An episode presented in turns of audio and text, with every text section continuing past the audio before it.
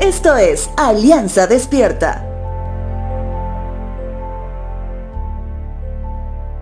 Hay una conversación peculiar entre Jesús y sus discípulos que encontramos en el capítulo 9 del Evangelio de Lucas.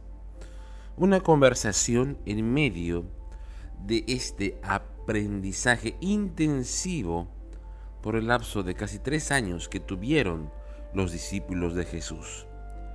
Evangelio de Lucas capítulo 9 versos 18 al 20 dice lo siguiente. Cierto día, Jesús se alejó de las multitudes para orar a solas. Solo estaban con él sus discípulos y les preguntó, ¿quién dice la gente que soy?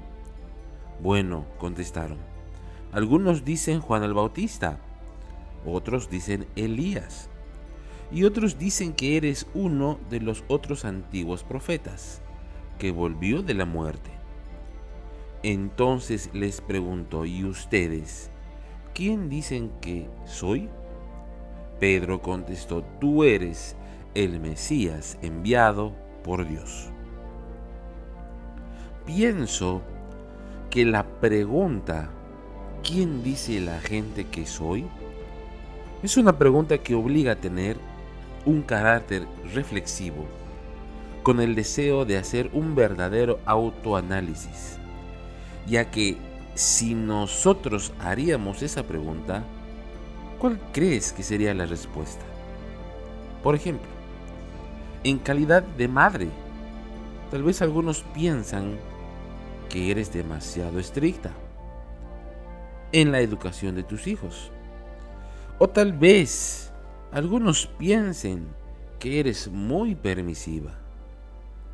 En tu calidad de trabajador, algunos pueden pensar que eres el preferido del jefe.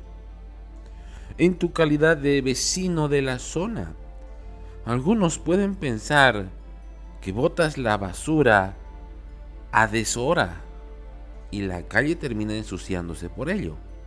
Bueno, sea como sea, o si posiblemente la respuesta a la pregunta está cargada de mucho subjetivismo y la plena verdad abarca mucho más, te pregunto, si hablamos de nuestra vida espiritual y nuestra actitud de socializar con el mundo siendo seguidores de Cristo, en este sentido estricto, ¿quién dice la gente que eres? Mira, recientemente en Santa Cruz y con tristeza debo decirlo, creyentes fueron filmados y encontrados infraganti extorsionando a personas en su calidad de personeros de la alcaldía.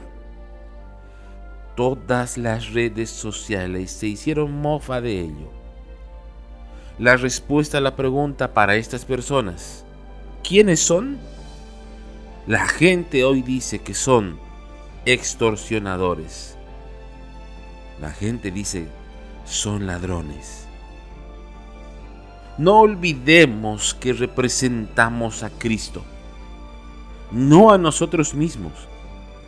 Ese debe ser el mejor incentivo que te llena de respeto y temor de saber que al ser parte de las filas de la multitud de creyentes nos hace responsables que la respuesta a esa pregunta debe ser contundente y que la gente con conocimiento de causa pueda decir esa persona es hija de Dios. Acérrimo seguidor de Jesucristo, el Señor.